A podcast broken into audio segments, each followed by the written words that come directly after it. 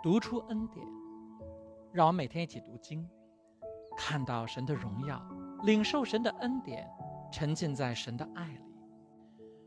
创世纪二十四章告诉我们的是跟随神走进命定的窍门。我们上一次讲了这一章的前八节，这八节经文告诉我们，在跟随神之前要做的准备工作。第一就是审视内心，要在我们的内心里寻找我们的心愿，因为神会把他要指引我们的道路放进我们的心里。第二是下定决心，无论遇到什么困难都跟随神，把命都交在神的手中。第三就是充满信心，相信神一定会成就，神不会让事情在挫折、沮丧、失败中结束。老仆人做好了准备，就出发了。圣经说，于是仆人把手放在他主人亚伯拉罕的大腿下，为这事向亚伯拉罕起誓。那仆人从他主人的骆驼里取了十匹骆驼，带着主人的各样美物，启程往两河之间的哈兰去。到了拿鹤的城，黄昏时分，女人出来打水的时候，那仆人就叫骆驼跪在城外的水井旁边。然后祷告说：“耶和华我主人亚伯拉罕的神呐，求你今日使我遇到好机会，施慈爱给我的主人亚伯拉罕。”跟随神的带领的第四个要领就是祷告。在老仆人开始工作之前，他先祷告，他祷告祈求耶和华施慈爱，赐好机会给他和他的主人亚伯拉罕。亲爱的弟兄姐妹，你需不需要神的慈爱和好机会呢？那么你有没有祷告向主请求呢？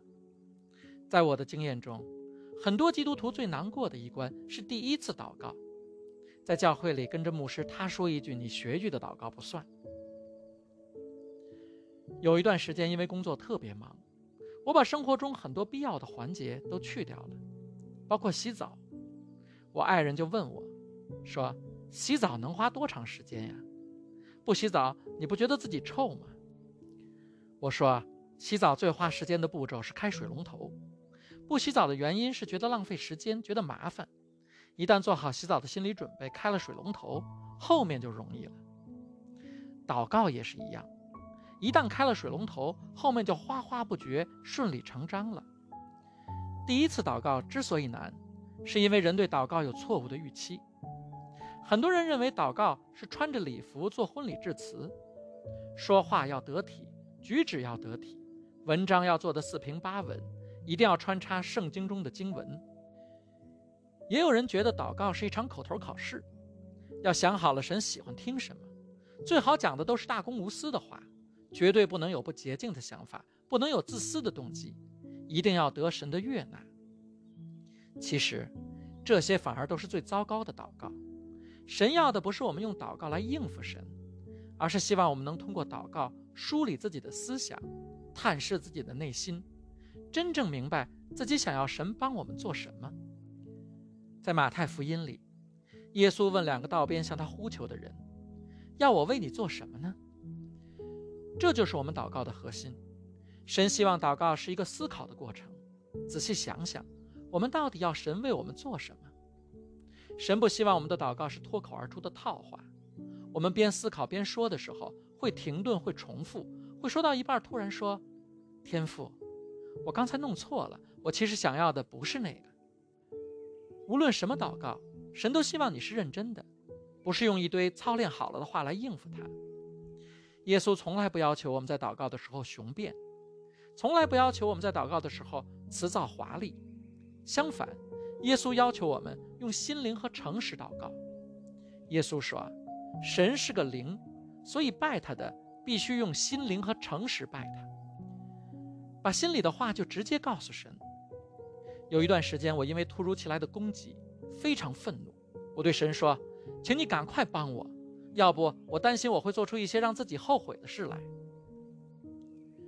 我知道，我们地上的父母有时候都不能面对真实的我们，但是我们圣经里的神了解我们的一切，他仍然爱我们。他不会看不起我们的软弱。事实上，圣经说，我们的大祭司并非不能体恤我们的软弱，因为他受过我们经受的一切试探，只是他没有罪。也就是说，你可以放心的来到耶稣面前，他理解你身上沉重的压力。神呐，我太累了。天父啊，我好难受啊。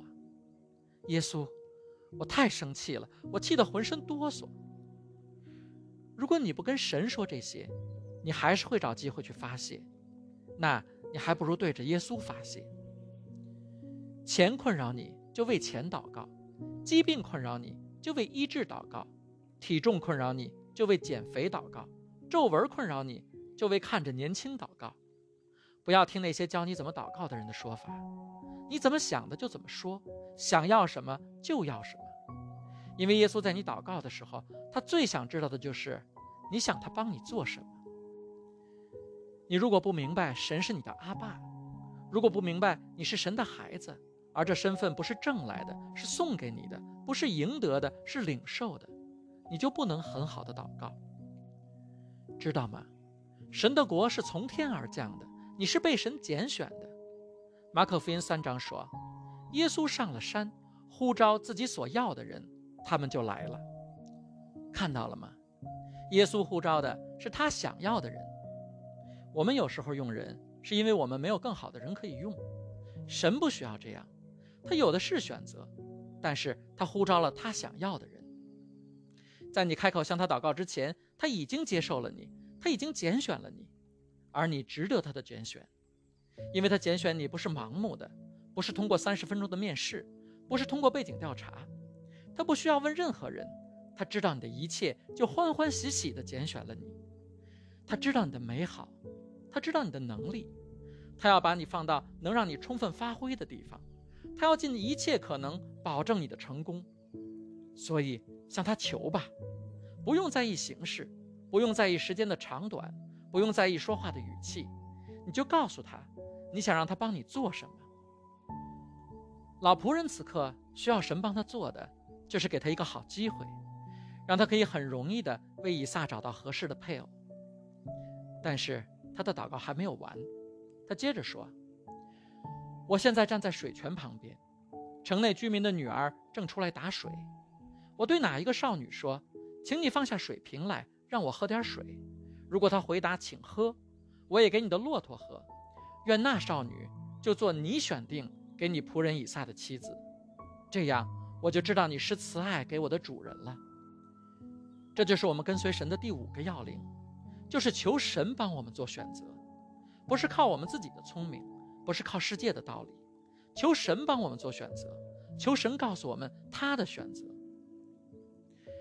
人总是喜欢自己做选择。亲爱的弟兄姐妹，你有没有发现，其实生活中太多东西都不是我们能选择的。我们没有办法选择自己出生的时间，没办法选择自己的父母是谁，没办法选择我们的肤色、国籍、性别，我们没有办法选择我们生活的法律环境，我们没有办法选择风俗文化和很多其他对我们的生命有重大影响的因素。我们没有办法选择自己的身高，我们没有办法选择自己的天赋。这么多事情我们都没办法选择，都是神为我们选择的，而我们的生活并没有因为神为我们做的这些选择出任何问题。相反，人生活中出问题的时候，往往是因为人自己做的那些选择，那个错误的投资、错误的老板、错误的配偶。所以啊，亲爱的弟兄姐妹，让神为你做选择，因为他会做最好的选择。我们并不知道我们的选择会有什么后果，但是神知道。我们并不知道什么是对我们最好的选择，但是神知道。我们并不知道应该如何做选择，但是神知道。不仅如此，亲爱的弟兄姐妹，你知道吗？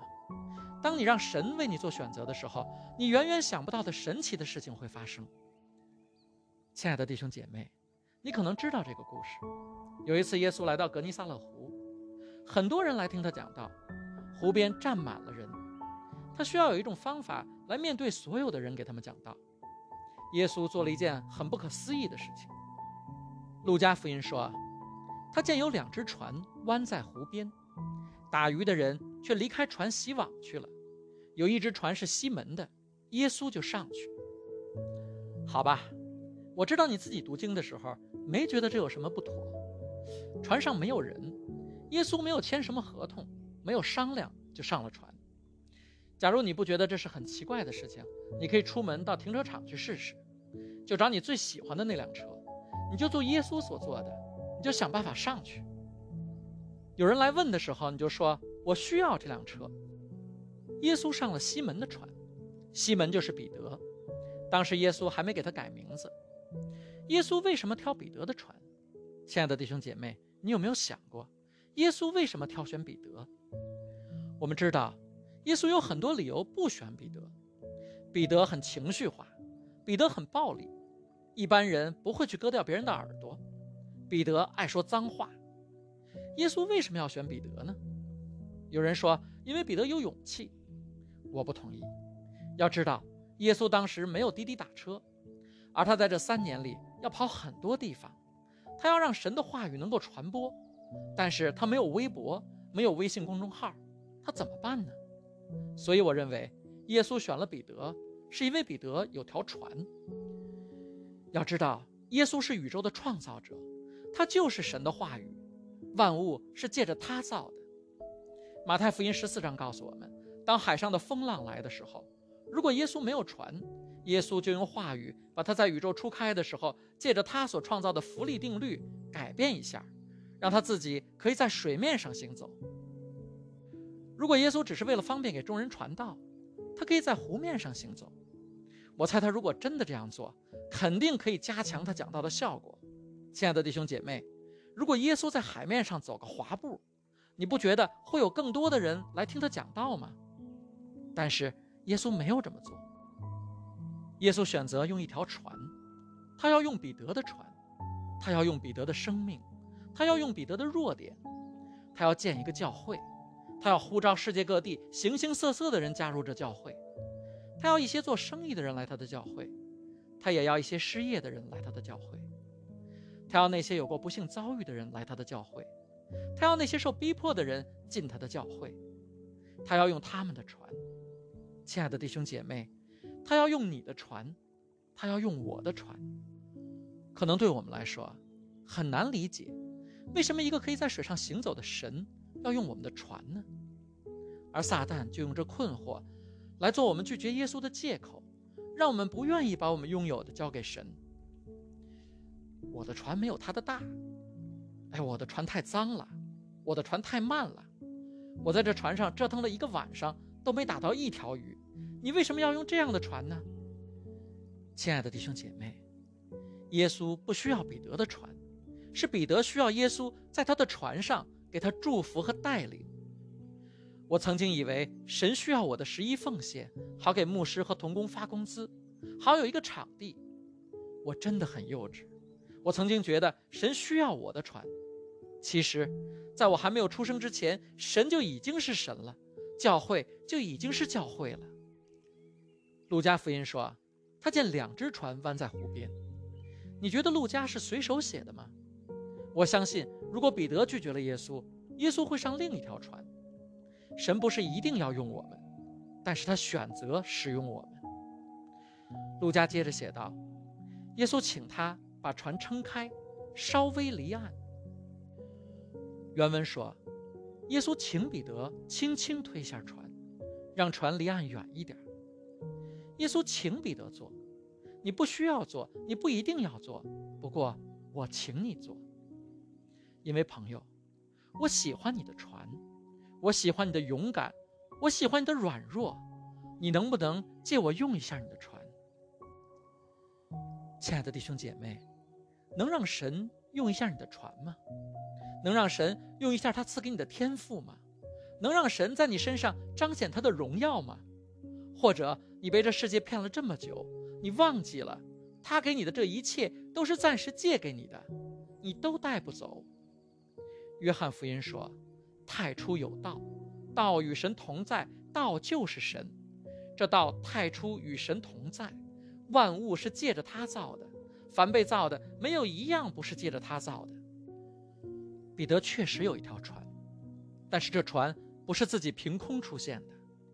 那个用话语把木材和帆布造就出来的神，那个用话语把海水的化学成分调调节到鱼能生存的神，那个用话语让鱼在彼得找不到的地方遨游的神，对他说：“我能不能用一下你的船？要知道，有神在你的船上真的很好，因为他知道怎么才能打到鱼。有神的儿子做你的合伙人真的很好，你不需要自己一个人撒网，真的很好。当你能说神呐，我的一切都是你的，真的很好。”因为这是真正自由的生活。如果你没有经历过，我很难给你讲明白。但是，当我们能够把船交给主耶稣，听主耶稣说：“你已经尽力了，我现在只需要你轻轻推一下船。”那是一种真正的自由。彼得需要做的，只是听从耶稣的吩咐，帮耶稣轻轻推一下船。当彼得把船从岸边推开的时候，他以为他只是把船借给耶稣一个小时，他不知道的是，神总是有办法把你引进他的计划。他不知道的是，他要花未来三年的时间开着船带着耶稣到处跑。他不知道的是，因为耶稣做了他的船，聋子可以听见；他不知道的是，因为他拉着耶稣靠岸，瞎眼可以看见，瘸子可以行走，麻风可以得洁净。他不知道，他将要用他的一生走遍天下。去传讲耶稣的神迹，去替耶稣医治、祝福和成就。亲爱的弟兄姐妹，我们永远不知道神能用我们的生命做什么，直到我们让神坐上我们的船。你不知道，你没法知道，这就是信心，就是把船推向深水，事先不知道会发生什么，就是把网撒到神指引的方向，不知道会得到什么。亲爱的弟兄姐妹，把你的选择交给神，把你的生命交给神。如果是神说的，我就做，不是因为我看得到，不是因为我想得明白。如果是神你为我选的，我就要，我就去做，因为我要让对神的顺服成为我一生幸福的保证。亲爱的弟兄姐妹，我要为你祷告，神会为你做最好的选择，神会亲自带领你，神会带你到。充满恩典的地方，神要给你最大的祝福，过最蒙福的人生。他要用你的人生彰显他的荣耀，做他的见证。他要用你的船承载他对千万人的祝福。祷告，奉我主耶稣基督得胜的名求，阿门。